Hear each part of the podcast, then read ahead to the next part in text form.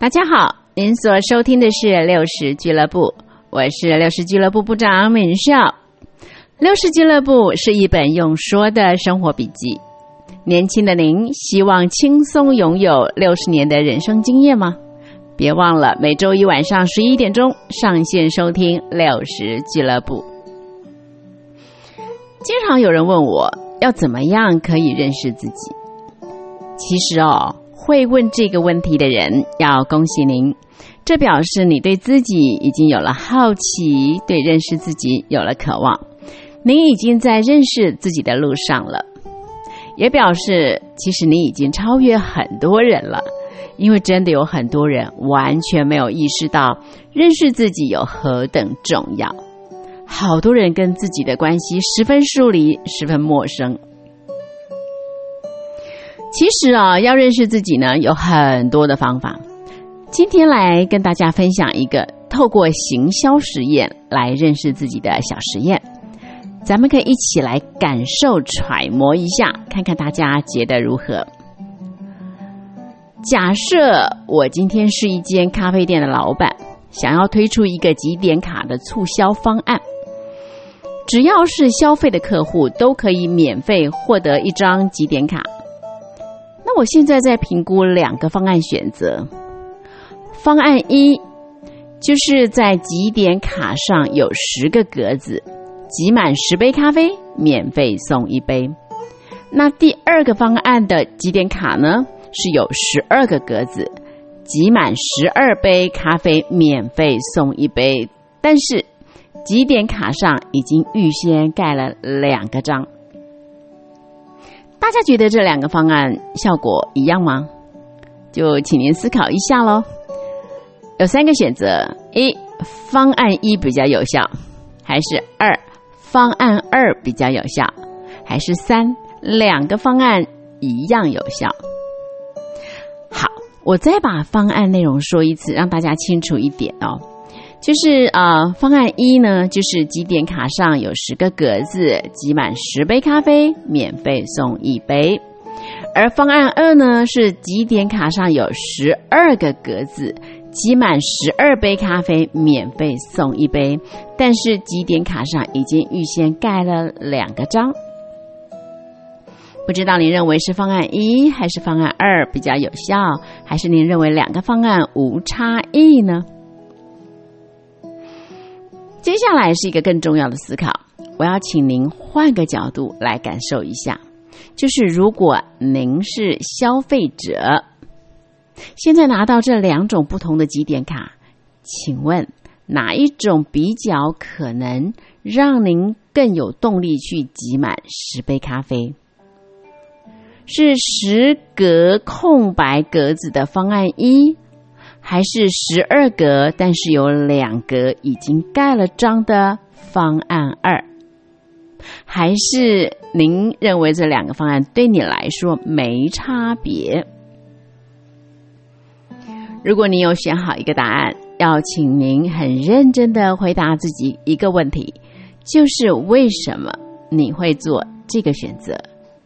是什么理由让您选了这个答案？真的建议您在这里先按一个暂停键，思考一下，再往下走。好，呃，如果您想清楚了，我要公布答案喽。好，这其实是正式做过啊实证研究的一个实验。呃，实验的结果呢是方案二，方案二会有比较多的顾客集到一杯免费咖啡。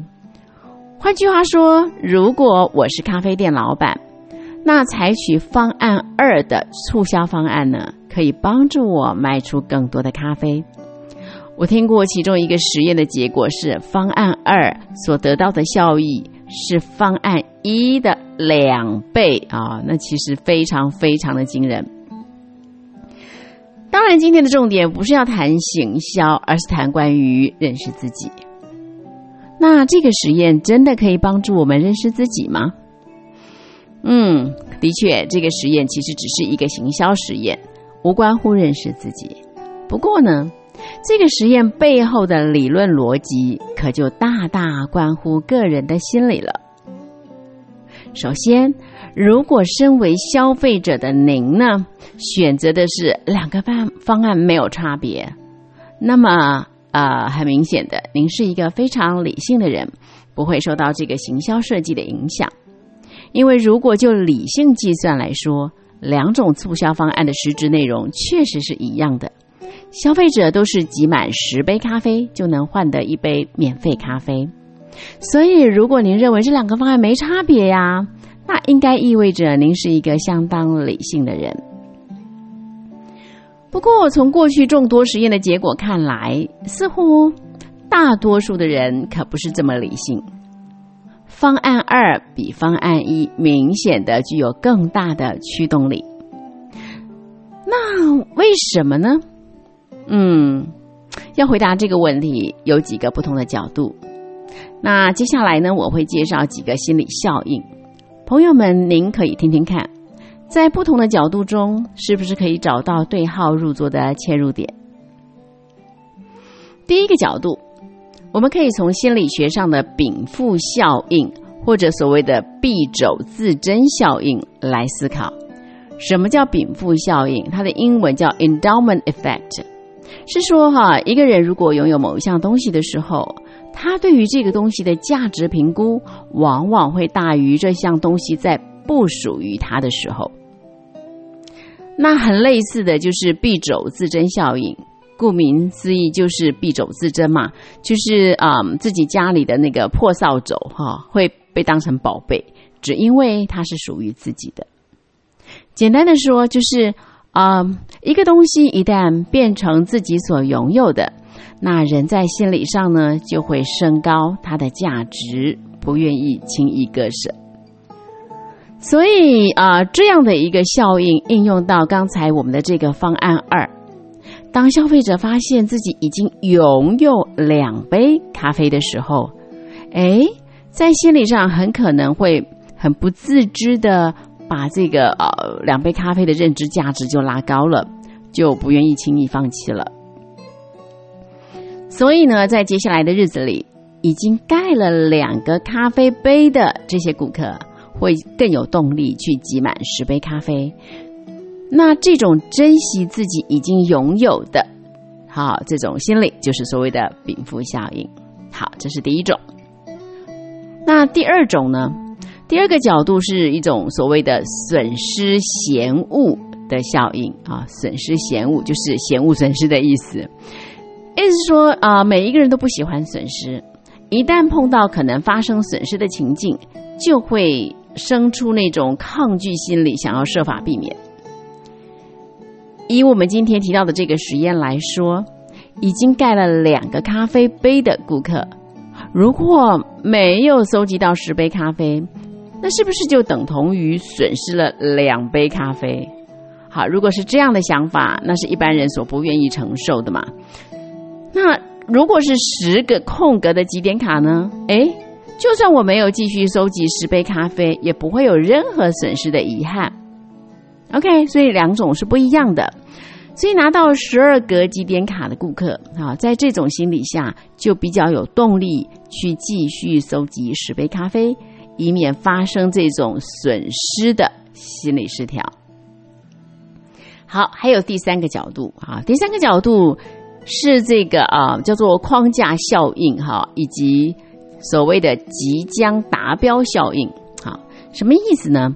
所谓框架效应是说啊，我们对于这个问题哈，呃，每一个人的应对方式会受到我们用什么样的框架来解读眼前的情境所影响。举个例子来说，假如说我今天领到奖金五千块啊。那假设我给他的框架是辛辛苦苦挑灯夜战的血汗钱，那很可能就会比较想要小心翼翼的存起来。可是如果我们今天赋予的框架是哎，天外飞来横财一笔，那我们很可能就吃喝一顿把它花掉了。这就是很有名的框架效应，就看我们是用什么样的框架、什么样的角度去看待眼面前的这件事情。好，把这个呢应用到我们今天的行销方案，可以发现哦，如果消费者对于两种几点卡的框架都是还要集十杯咖啡，啊，如果是这样的话，那两种方案当然就没有差别。